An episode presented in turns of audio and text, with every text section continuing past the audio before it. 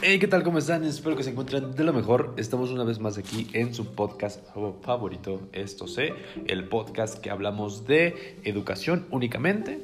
Y esta ocasión traemos en la parte final de lo que es el tema de la historia de la pedagogía. Vamos a empezar desde el siglo XVIII para adelante. ¿Ok? Y pues dicho esto, comenzamos.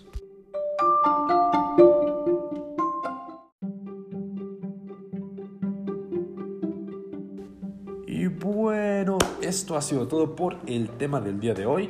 Espero que les haya gustado demasiado, que esta información les sea muy útil aquellos que están buscando un poco de historia en este tema de la educación, de ser, de ser docente o de estudiar pedagogía. Espero que realmente te sirva la información, que vaya para buenas, buenos oídos, porque no los puedo ver. Pero bueno, eso a mi parte sería todo. Espero que se encuentren muy bien y nos vemos en la próxima.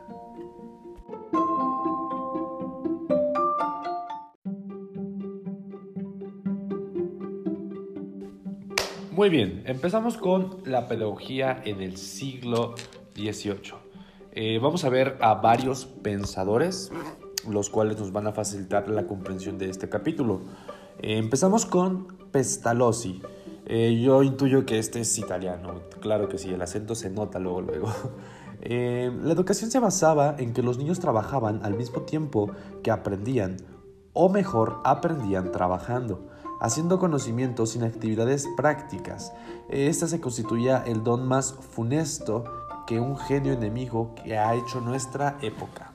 Ok, eso me parece interesante, más en los tiempos actuales ya no se hace, se dejó de hacer desde hace mucho tiempo, pero estamos, ok, estamos hablando que estamos hablando de 1700, 1800, eh, por ello que eh, el trabajo agrícola, el trabajo de obreros era muy importante porque fueron los cimientos de muchos de los países eh, actuales.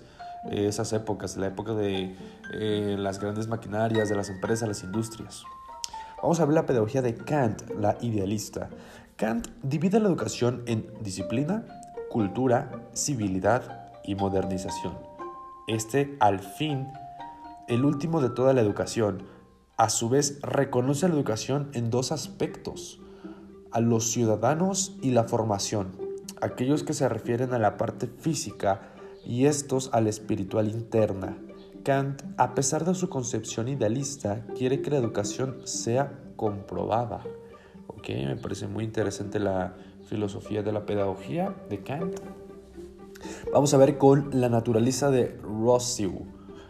Esta era muy simple, dice actividad de del aprender por la propia experiencia en vez de por la enseñanza de los demás. ¿Ok? Y esto encaja muy bien con la idea naturalista que tenían.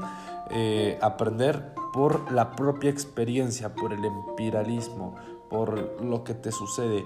Aunque yo tengo aquí un pequeño dilema. Entiendo que es necesario aprender por la experiencia, sin embargo, habrá cosas que no son tan necesarias que las aprendamos por experiencia.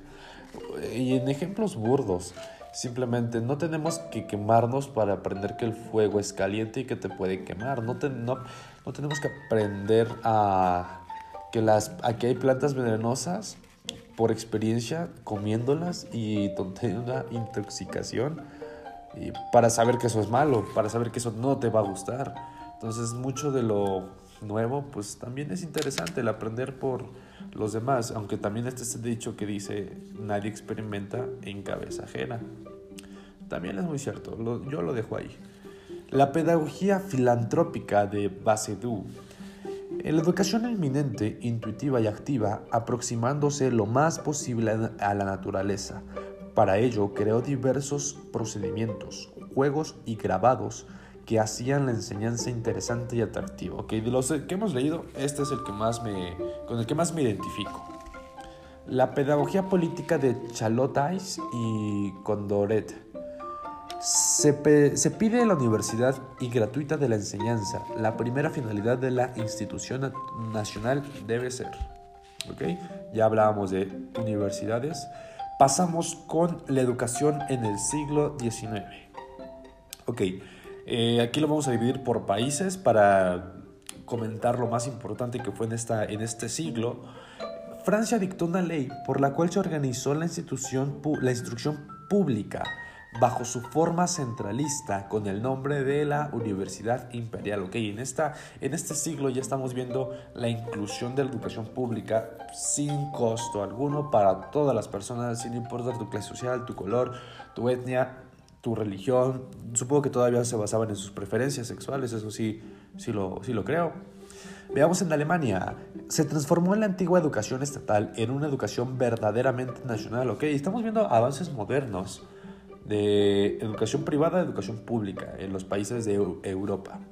Inglaterra comenzó con la construcción de edificios escolares y la creación del Comité del Consejo Privado para la Educación. Okay, en Inglaterra aún vemos un país conservador, el cual aún no, no incluye la educación para todos en este siglo.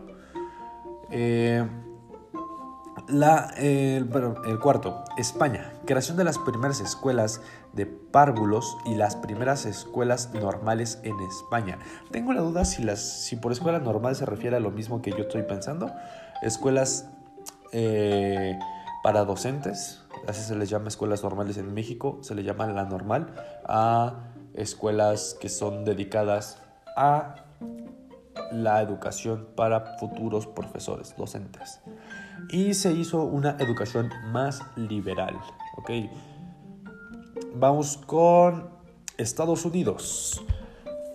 Se incluyó el sostenimiento de las escuelas con fondos públicos, la eliminación de la idea de la escuela pública como escuela para pobres, la gratuidad completa de la educación pública, la supresión del confesionalismo, la inspección y control de universidades del Estado. Ok, Estados Unidos tuvo, fue el que tuvo más avances. Aquí lo vemos hasta la fecha y de hecho sí, pues estamos hablando de mil, 1900, en el siglo no, este 1800, sí, parte de 1800, 1900 principios.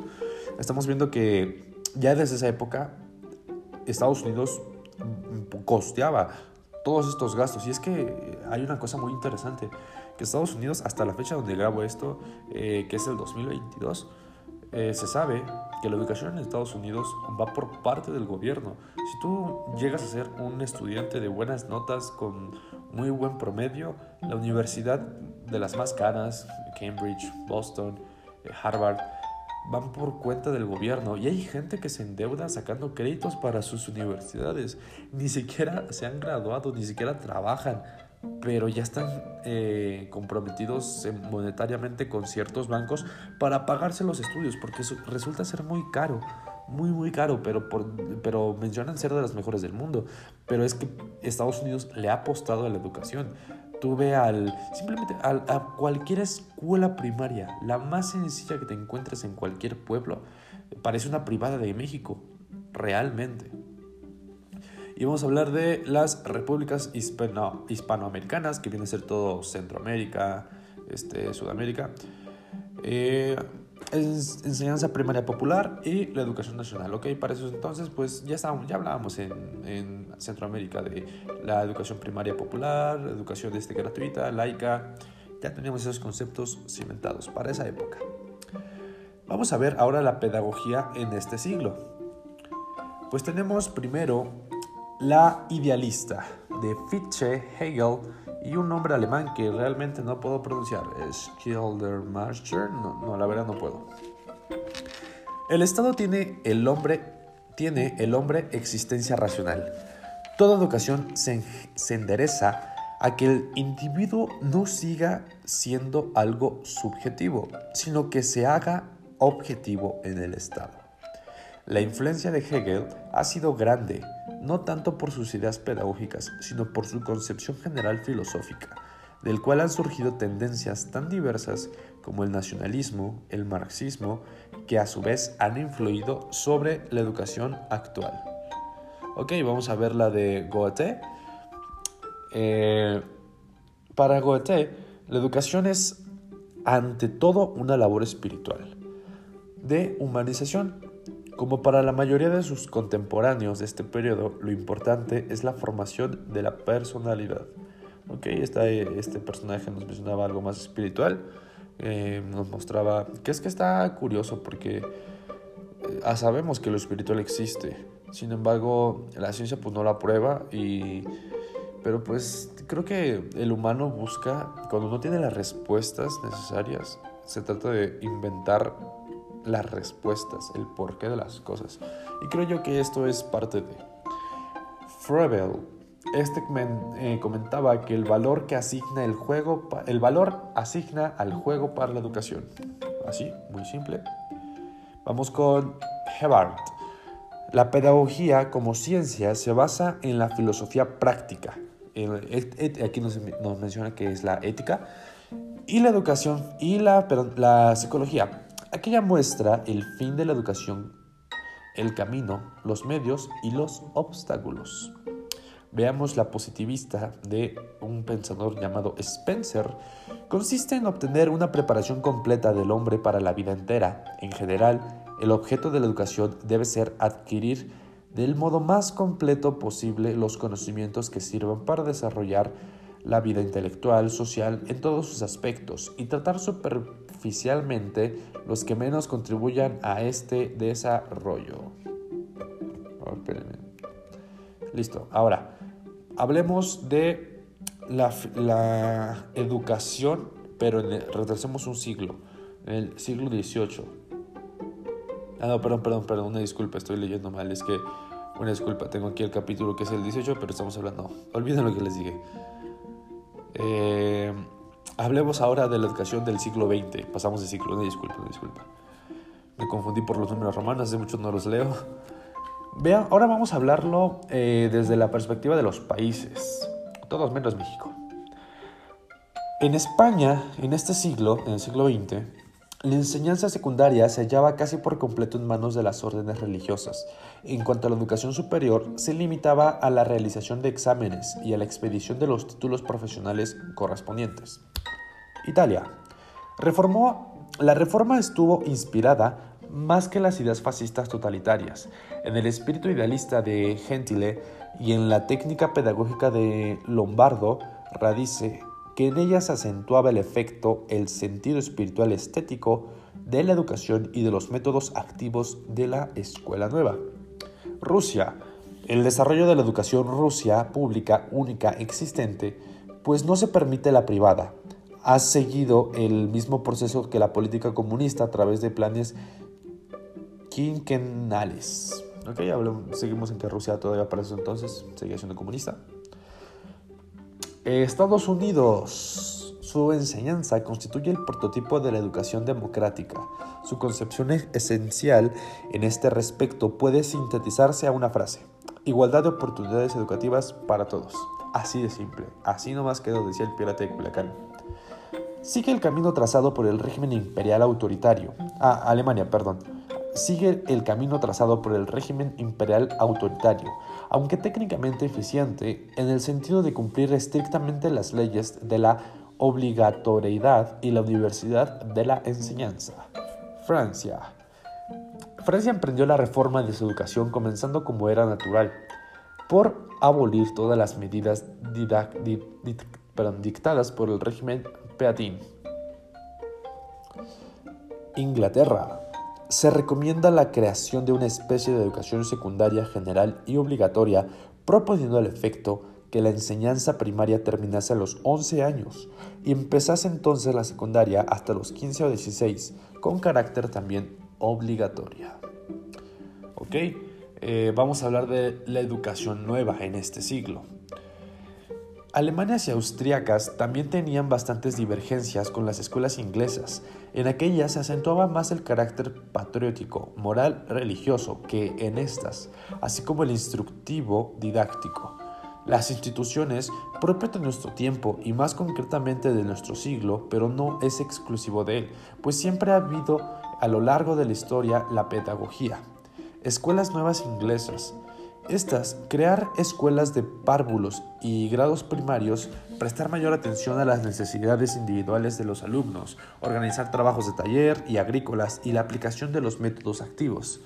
Vamos con francesas y belgas. Se fundaron otras escuelas nuevas francesas de tipo privado como la École de la France en 1901, eh, el Colegio de Normandía, en pocas palabras, pero estaba leyéndolo en francés, traté de leerlo, lo intenté que fue del 901 al 902, un año.